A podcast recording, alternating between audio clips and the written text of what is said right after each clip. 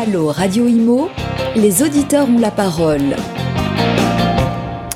Bonjour et bienvenue sur Radio Imo hein, dans ce nouveau numéro de Allo Radio Imo, l'émission qui vous donne la parole, hein, puisque bon, euh, on a reçu beaucoup beaucoup de questions cette semaine encore hein, euh, sur notre Instagram, le Twitter de Radio Imo, euh, la page Facebook aussi. D'ailleurs, rejoignez-nous et on y répond chaque semaine avec nos experts de l'immobilier. Aujourd'hui, l'un est en plateau, l'autre en visio. Alors en plateau avec moi, il s'agit de Jean-Louis Chavant. Bonjour. Bonjour Bérénice. Donc vous êtes euh, directeur général, j'allais dire DG, mais directeur général de Nexity Patrimoine. Absolument. Donc euh, premier acteur euh, de l'immobilier et vous accompagnez du coup vos clients dans leurs projets, donc des clients qui sont des particuliers, des entreprises et aussi des collectivités.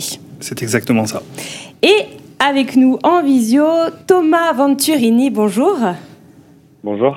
Alors vous, vous êtes CEO et cofondateur de Liberkeys, euh, donc la néo-agence qui s'occupe de la vente euh, d'un bien immobilier. Donc vous vous occupez de la vente du bien de A à Z. C'est-à-dire que vous faites tout. Ça. Super. Exactement. Exactement. Et du coup, vous êtes aussi cofondateur euh, du, du, du Dôme.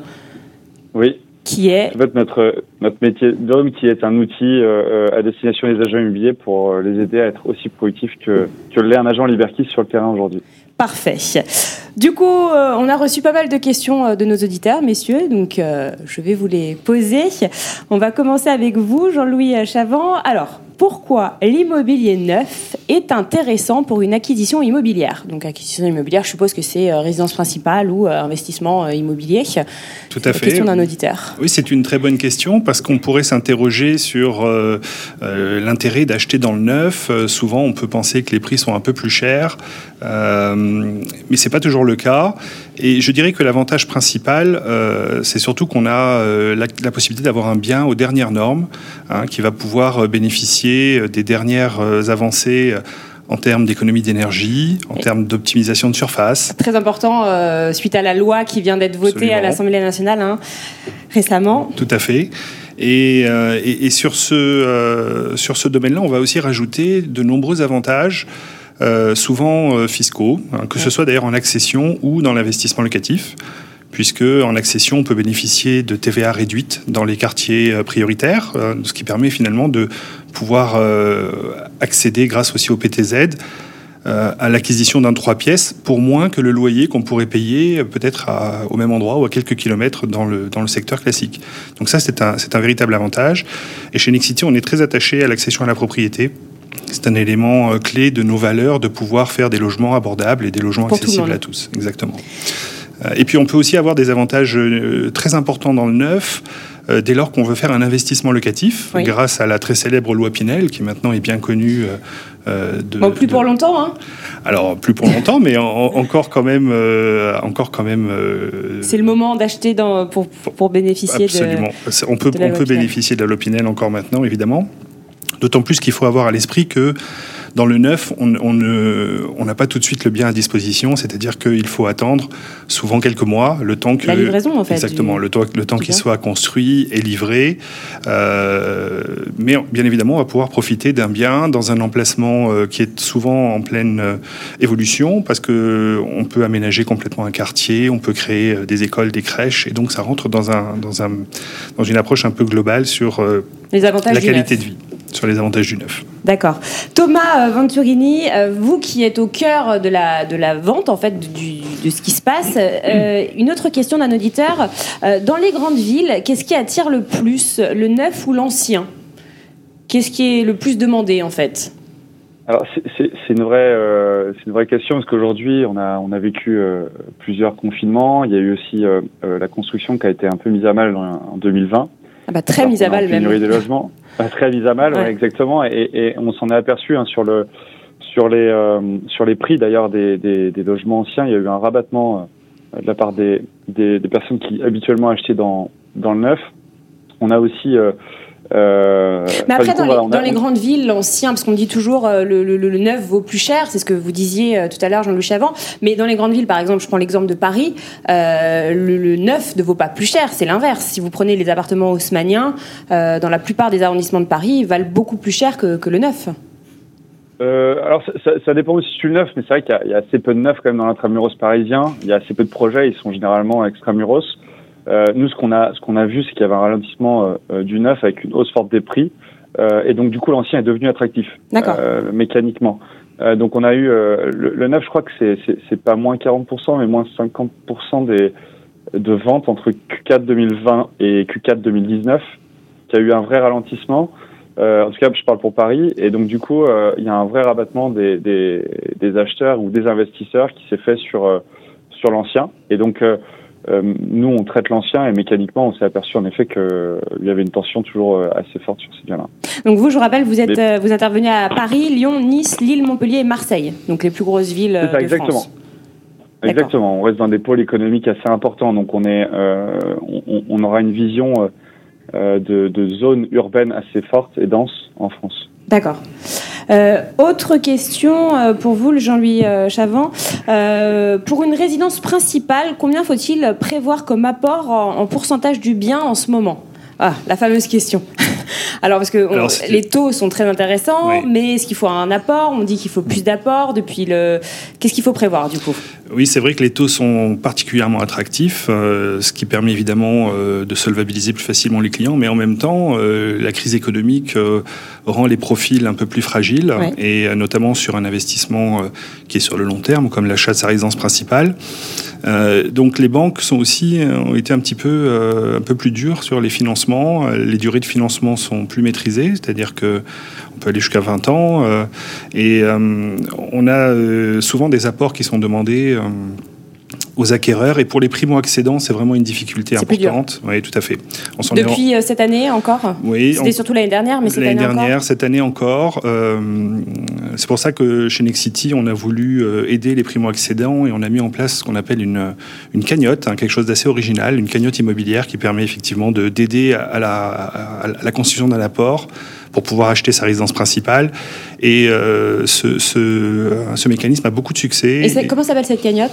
Elle a un joli nom, je crois. Alors, en ce moment, elle a un joli nom, c'est la cagnotte de l'amour, parce qu'elle est, elle est centrée sur les, euh, sur les euh, jeunes couples et sur les paxés, ceux qui viennent de se marier, pour pouvoir les aider à acquérir leur résidence principale. On a lancé cette campagne très récemment. Et donc, comment ça se passe en fait bah, En fait, c'est très simple. Euh, on ouvre une cagnotte, un petit peu comme quand on ouvre une cagnotte euh, pour, euh, pour un départ à la retraite ou autre. Ou et, un mariage. Et, ou un mariage et, et, on, va, on va pouvoir euh, solliciter son entourage pour abonder sur cette cagnotte. Et nous, Nexity, on s'engage à aller jusqu'à 6 000 euros de complément qu'on va mettre ah, sur la cagnotte pour aider à constituer l'apport. Donc, c'est vraiment quelque chose de très significatif parce que ça permet de faire passer des dossiers qui sont souvent limites. D'accord, oui. Hein, et pour les primo-accédants, on sait que c'est très difficile. Donc ça, c'est un élément Donc à la place d'une liste de mariage, une cagnotte de l'amour. Bon, on peut faire les deux, hein, de toute façon. euh, du coup, Thomas Venturini, une autre question un peu dans, dans, dans, sur ce thème-là. Est-ce que c'est le bon moment de vendre aujourd'hui? Bonne question. Alors ça, c'est la question qui se pose... Euh, euh, chaque porteur de, de, de, projet de vente, euh, à chaque fois qu'il va essayer de vendre, et peu importe la saison, peu importe le, le moment de l'année. Euh, moi, je, je, rejoins ce que disait Jean-Louis sur les, les primo-accédants. C'est vrai que c'est un vrai sujet. Nous, on l'a, on l'a vu aussi. Hein. C'est des personnes qui n'ont pas, euh, le, n'ont pas bénéficié de l'augmentation de la valeur du prix en étant propriétaires auparavant. Ouais. Et donc, du coup, vont revendre un logement sur un marché euh, qui est devenu très cher. Mais du coup, leur patrimoine c'est, vraiment développé eux aussi. Alors que les primo-accédants, ils repartent euh, bah de zéro. Euh, bah de zéro, exactement. Et donc, c'est vraiment ce pied à l'étrier. Moi, je trouve ça fabuleux que des entreprises comme Nexity arrivent à, à mettre un pied à l'étrier à ces primo-accédants, c'est un vrai sujet aujourd'hui. Euh, néanmoins, et ça ne doit pas faire peur aux porteurs de projets, euh, ça reste, euh, encore une fois, nous on est sur des pôles économiques importants. Quoi qu'il arrive, euh, il y aura toujours des personnes qui auront besoin de travailler, d'y vivre et, euh, et, qui du coup gagneront aussi de l'argent et donc pourront le répercuter sur le prix d'un logement. Il y, a, il y a un effet déjà de saisonnalité qui est très important dans l'immobilier. Les gens veulent déménager durant l'été ou avant la rentrée. Donc un acheteur, il va s'intéresser à un bien entre mars et euh, juin, plus tard. Et donc du coup, euh, euh, il y a vraiment cet effet de saisonnalité. Nous, on le voit, on se retrouve dans des niveaux de lead acquéreur aussi importants que lorsqu'on est sorti du premier confinement. Et on est à plus 30% versus le dernier trimestre de l'année 2020. Donc on a quand même un niveau, un réservoir d'acquéreurs qui est très fort les, les prix en plus se sont corrigés et sont plutôt attractifs aujourd'hui. Euh, on a euh, en plus un attentisme euh, léger des vendeurs jusqu'à maintenant qui fait que le niveau de, de, le volume de biens en vente est pas non plus à son plus haut historique mhm. et donc du coup on va se retrouver sur un marché où on a assez, assez peu de concurrence avec un, un réservoir d'acquéreurs assez élevé où les taux immobiliers restent bas et quand les taux sont bas mécaniquement les prix se tiennent euh, donc c'est vraiment le, je, dirais que c'est l'un des meilleurs moments sur les 12 derniers mois où on peut vendre son logement aujourd'hui euh, euh, en France. Mais de toute façon, il n'y a pas de. Et jusqu'à quand pas de bon ou de mauvais moment. Oui, de toute façon, quand il faut vendre, il faut bah. vendre. Enfin, quand on a besoin de vendre, de toute façon, parfois on n'a pas trop le ah, choix. Pour racheter un bien. C'est ça. Et, du coup, là, ça, ça durerait jusqu'à quand cette période, selon vous? Je pense que jusqu'à jusqu'à août. Après l'été, en fait. Au mois d'août, où, où, la saisonnalité sera basse au mois d'août et où on va, on va revoir un nouveau pic euh, plutôt vers septembre-octobre. Euh, cette année 2021. Et alors, autre question, on va continuer pour vous, Thomas Vandirni. Y a-t-il vraiment une exode urbaine? Euh, C'est une auditrice qui demande ça. Est-ce que vous le constatez, vous Alors, ah oui, on s'est, on s'est vraiment beaucoup posé la question. on a même fait une, une étude pour, pour connaître quel était vraiment le niveau de, euh, d'exode potentiel qui, qui, nous toucherait. En réalité, il se trouve que euh, il y a un quart des Français qui sont prêts à ajouter une heure de, et plus de trajet euh, pour aller travailler. Et 57% d'entre eux qui imaginent se faire un bureau chez eux. Mais quand on regarde euh, euh le niveau de, des Français qui seraient capables de se euh, déplacer, ils déclarent aussi à un quart qui nécessite d'avoir 3 à 5 jours de télétravail pour s'éloigner de leur lieu de travail. Donc en fait, on se rend compte que ça viendra qu'avec une pérennisation du télétravail, cet exode potentiel.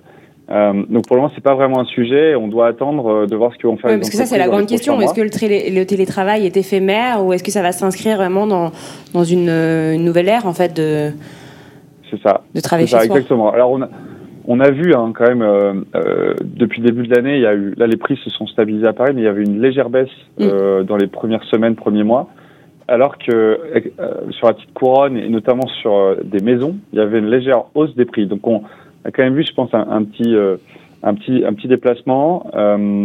après, ça reste, enfin, les, les, personnes veulent partir pour un problème de taille de logement généralement. et ça, c'est aussi notre conviction chez Iberkis, c'est que on paye un mètre carré cher dans des centres urbains forts pour pouvoir aller au musée, au restaurant, pour pouvoir voir ses amis, pour pouvoir euh, voilà, avoir de l'activité. Ce qui n'est plus possible en ce moment. ce qui n'est plus possible en confinement ou, actuellement. Mais donc on pense que dès que, dès que les bars rouvriront, les restaurants rouvriront, les musées aussi, les théâtres, euh, mécaniquement on sera à nouveau heureux de payer un mètre carré relativement cher. Donc, euh, donc on, a, on attend surtout de voir ce qui va se passer post, en espérant qu'il n'y ait pas un confinement tous les ans, que ça ne devienne pas annuel. Je, rigole, hein. c'est de l'humour noir. Mais euh, Jean-Louis, vous vouliez réagir sur ce que disait euh, Oui, je, suis assez d'accord avec euh, avec Thomas. il l'a dit aussi dans son dans ses premiers propos. il y a eu un report, je pense, des acquéreurs traditionnels du neuf sur l'ancien parce qu'il y a eu effectivement moins de permis de construire accordés et moins de logements à l'offre. Mais ça nous évoque aussi euh, une compréhension du mécanisme de l'immobilier, parce que finalement, les logements anciens, c'est quelqu'un qui vend un logement et quelqu'un d'autre qui en achète un. Il n'y a pas de logement en plus. Il n'y a pas de création de logement. Exactement. Si on a 100 personnes qui veulent acheter un logement et qu'il n'y a qu'un seul logement ancien en vente, de toute façon, il y a 99 mm-hmm. personnes qui ne trouveront pas de logement. Et les logements neufs, c'est différent parce qu'on crée des logements supplémentaires et euh, évidemment, on a un impact quand on crée des logements sur euh, la demande et sur les prix. Donc moi, j'ai plutôt tendance à penser que euh, les prix euh, sont en train de se tendre, justement parce qu'il n'y a pas assez de logements euh, construits en France et que c'est un vrai problème dans les zones, en particulier dans les zones tendues, hein, les grands sites urbains dont, dont parlait Thomas à l'instant, où on a moins construit, on a moins livré de logements. Et, et, vous savez que quand on vend des logements et quand on met en chantier ou quand on obtient un permis de construire, les effets se font souvent 18 à 24 mois plus tard. Donc en fait, ils ne sont pas encore arrivés, ils sont en train d'arriver. Raison de plus pour se dire qu'il y a quand même des opportunités à saisir dans l'acquisition aujourd'hui car je pense que les prix risquent de plutôt augmenter que le contraire. D'accord, vous pensez que ça va, ça va pas aller euh, en s'arrangeant Non, parce que le premier confinement a arrêté totalement l'économie pendant trois mois. Mhm. Ça a arrêté le développement de nouveaux fonciers, ça a arrêté les chantiers en cours de construction. Et si on, si on, si on construit 500 000 logements par an, trois mois dans une année, bah, c'est vite euh, calculé, on voit ce qu'on a perdu. Et ça ne se rattrape pas comme ça, tout simplement parce qu'on euh, n'a pas le tissu d'entreprise de construction nécessaire pour faire du rattrapage et on n'a pas non plus une réglementation qui permet d'augmenter les permis de construire. C'est toujours très compliqué oui, c'est compliqué. Hein. C'est très compliqué. Euh, une question, alors là, plutôt sur un investissement pour vous, Jean-Louis. investir en résidence senior, est-ce que c'est une bonne idée? Bah oui, bien sûr, c'est une très très bonne idée et euh, c'est une question euh, tout à fait judicieuse. Alors, je crois que pour bien y répondre, il faut déjà euh, consulter un tout petit peu la, démographie et ce que nous dit l'INSEE.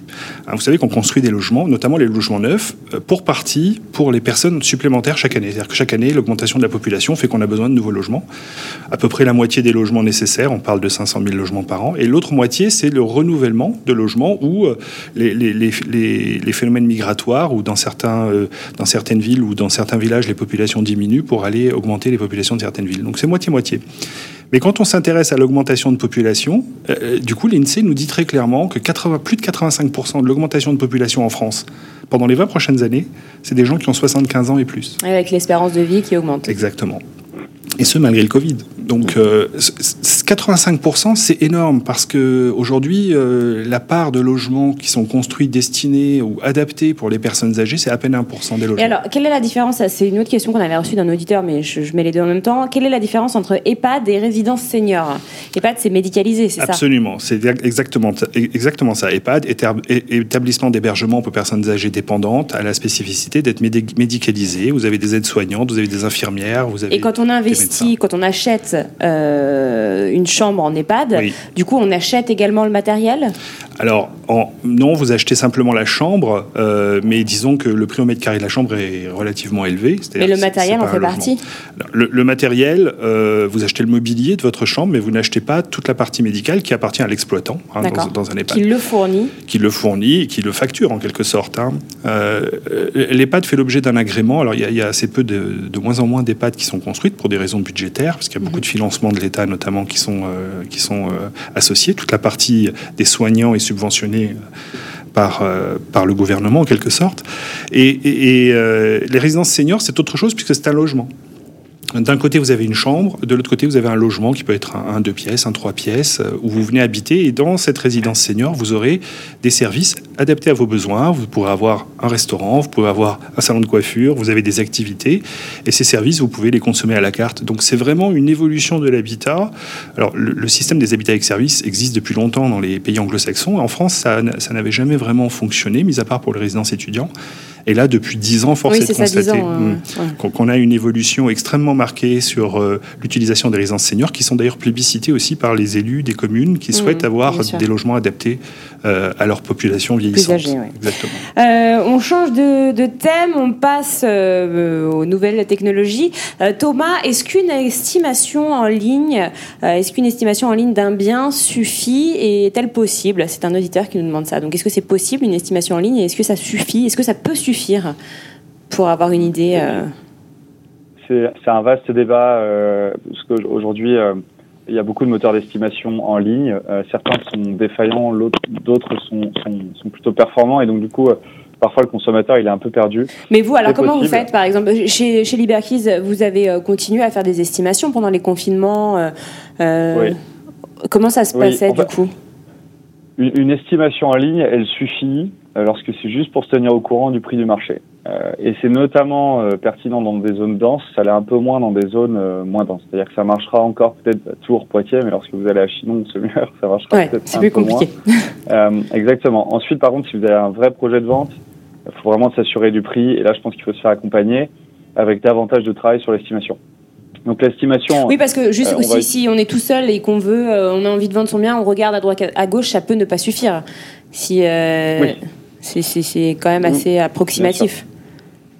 Oui, c'est pour ça que se faire accompagner d'une agence qui va, qui va vraiment vous aider, vous accompagner sur euh, euh, la structuration de votre projet, euh, l'estimation du prix du, de, de, vente de votre bien, puis aussi tout le marketing de, de ce bien-là sur le marché, avec aller trouver les meilleurs acquéreurs. Aujourd'hui, ils ne sont pas forcément sur PAP, mais ils vont être sur le bon coin, mais surtout sur ce loger dans les zones en tout cas denses. Et là, il faut être agent pour pouvoir lister sur ce loger. Euh, il y a ensuite tout un, euh, ensemble de marketing et, et, de mise en avant du bien qu'on va produire, qu'un agent immobilier va produire. Ensuite, il aura aussi un statut d'intermédiaire et de professionnel, donc ça, ça cadre tout de suite les négociations. Euh, et euh, du coup, la commission de l'agent immobilier est généralement rentabilisée et le net vendeur est plus important lorsqu'on passe par une agence que lorsqu'on essaie de vendre seul. Hmm. D'ailleurs, 70% des Français essaient de vendre seul, 30% d'entre eux seulement réussissent. Et c'est pas les meilleures ventes généralement. Donc 30%, 30 euh, des, Français qui, qui vendent seuls réussissent seulement à faire leur vente. C'est ça. J'imagine dans les grandes villes surtout. Là où il y a une. Euh, principalement, mais vous savez que le, le, PAP est aussi très utilisé. Euh, à la campagne Dans les zones plus rurales. Ouais, exactement.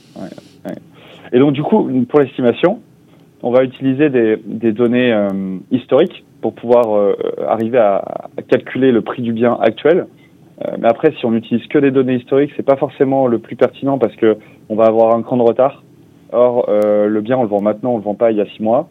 Ensuite, on va utiliser des données actuelles, donc typiquement euh, euh, quel est le statut des portails en ligne aujourd'hui, quelle est la typologie des biens, leur prix euh, et la qualité, le standing. On va ensuite utiliser, et c'est là où l'agent va, l'humain en tout cas, va rentrer en, en jeu en faisant une estimation un peu plus qualitative, en faisant une méthode de comparable qui est d'ailleurs très utilisée en finance, où il va qualitativement comparer différents biens du même secteur qui sont actuellement en vente euh, et donc du coup, il y a ces plusieurs méthodes d'estimation qui va être réalisées par euh, euh, par, par, pas mal de, par, ce que font les agents immobiliers, mais ce que fait aussi beaucoup Liberkeys. Et puis chez Liberkeys, on a on a travaillé sur un modèle prédictif aussi pour projeter justement la vente dans le temps. Projeter le comportement du ah bien sur le marché. Combien, combien, à combien va s'estimer le bien dans six mois, etc. Exactement et comprendre, euh, comprendre la durée et le prix de vente du bien dans un, deux ou trois mois et adopter une stratégie qui est la plus pertinente euh, pour pouvoir vendre le bien parce qu'on sait qu'un bien euh, au juste prix, euh, bien marketé, il se vend plus vite. dans un délai très court et avec un net vendeur plus élevé. Et tout ça alors se fait sur votre site internet et sur votre application, par exemple Exactement. Donc vous allez sur liberkiss.com et vous pouvez retrouver tout ça et, et ensuite nous on se fait un plaisir de vous accompagner on peut même venir chez vous gratuitement pour vous faire une estimation du bien et vous remettre un rapport qui sera détaillé, qui sera aussi euh, euh, challengé en interne, parce que toute estimation passe par un, responsable de la qualité. Et une estimation, ça n'engage à chaque fois en rien? Absolument pas. Oui, d'accord. Oui, donc ça vaut. Le mandat de vente engage, par contre. Oui, le mandat de vente, oui.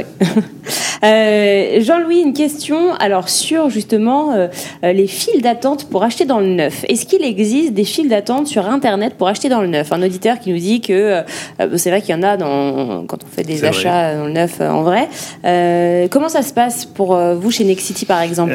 C'est vrai, vous avez raison. de, alors, historiquement, nous avions des, des, des, des, huissiers pour les grands lancements et une date et des communications publicitaires qui étaient faites avec une date de lancement et les gens qui voyaient la publicité euh, appelaient nos conseillers commerciaux pour prendre des informations. Puis euh, le jour J, euh, à 9h du matin, la vente pouvait s'ouvrir. Et donc souvent, quand on commençait la vente, l'huissier avait l'occasion de constater qu'il y avait 40 ou 50 personnes. Et c'était vous qui dépêchiez un huissier Absolument. alors, c'est arrivé au début que certains clients dépêchent eux-mêmes des huissiers pour être sûr ah oui, de l'ordre. avec la il, y a il y a quelques années, tout à fait, pour être certain, parce qu'il y avait 250 personnes sur un grand lancement il y a, il y a déjà assez longtemps pour, euh, sur Boulogne-Billancourt à l'époque. Mais, euh, ils étaient venus quoi le, la veille ah, Ils étaient venus trois jours avant. Ah euh, les premiers étaient venus trois jours avant, avaient dormi sur place pour avoir les premiers appartements. Comme le concert de Michael Jackson, quoi. alors oui, c'est vrai, mais c'est un engagement quand même beaucoup plus lourd finalement pour quelqu'un quand il en achète pour quelques centaines de milliers d'euros son logement. et, tout d'un coup, il, y a, il y a là sur le bien neuf quelque chose de particulier parce que dans un emplacement, dans un quartier, quand on construit un immeuble, tous les appartements sont à l'offre en même temps. Et c'est pas les mêmes. Il y en a qui ont des terrasses. Exactement. Et, puis les premiers sont souvent aussi les prix les moins chers, c'est-à-dire qu'ensuite les prix augmentent, puisque le principe même de la promotion immobilière, c'est qu'au début on a une phase où on doit sécuriser l'opération pour obtenir la garantie financière d'achèvement, et donc vous avez des opportunités au moment des lancements. Alors c'est aussi le moment où vous êtes le plus tôt par rapport à la livraison, hein. il faut attendre plus longtemps. Bien sûr mais il y a des opportunités. Au moins, on est sûr de l'avoir. Vous êtes sûr de l'avoir, vous avez, des, vous avez un prix probablement le plus attractif et vous pouvez choisir euh, le premier, celui qui est le premier choisit dans tout l'immeuble le logement qu'il souhaitera.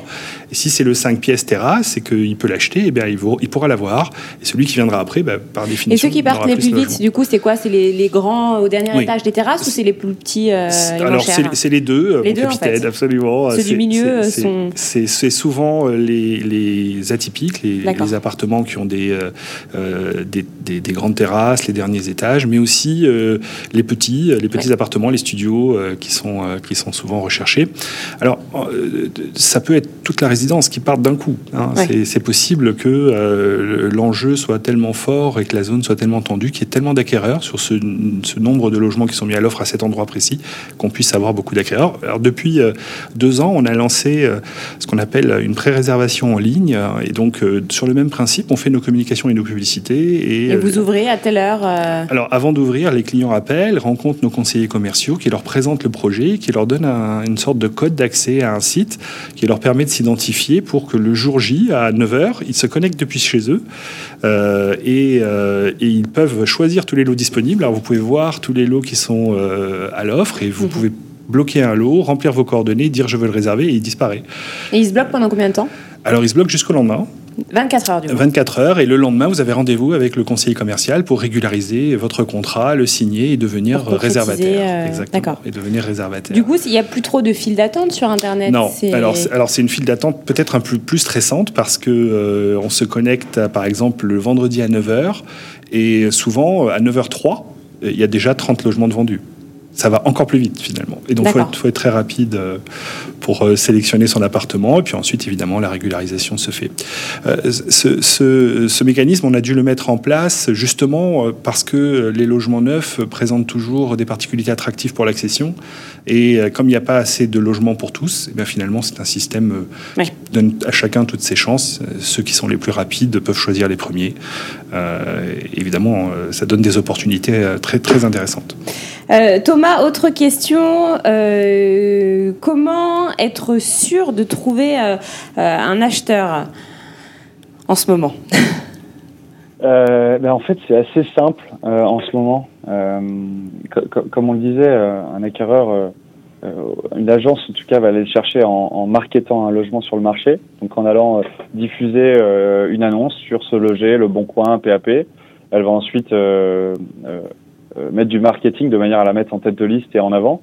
Et ensuite, euh, euh, bien entendu, il y a l'intermédiaire qui va recevoir toutes les demandes, les traiter, les qualifier et puis emmener l'acquéreur en visite. Et là, du coup, gérer la négociation, etc. Mais pourquoi c'est pourquoi c'est le bon moment? Parce qu'en fait, le marché a jamais eu a jamais eu autant de tension. Enfin, depuis quelques quelques mois, le, le, le réservoir acquéreur, il avait un peu baissé auparavant. Il y avait en effet, on en parlait tout à l'heure, Jean-Louis le disait, il y avait du chômage, il y avait des restrictions un peu plus fortes au niveau des banques, euh, mm. au niveau de la temporalité du prêt. Il y avait un attentisme aussi euh, chez l'acheteur ou chez le vendeur. Euh, pour le primo-accédant, c'est devenu plus compliqué. Je crois qu'il est passé de 30 à, à 20% dans la part des, des acheteurs. Donc, voilà. Mais pour autant, eh bien, depuis quelques semaines, on, on, on aperçoit un niveau d'acquéreur qui remonte. début de, au début de l'année, on était plutôt à 5% euh, de plus d'acheteurs par rapport au nombre de vendeurs. Et aujourd'hui, ça a doublé. On est à plus de, on a plus de 10%. Donc ça remonte. ça remonte bien.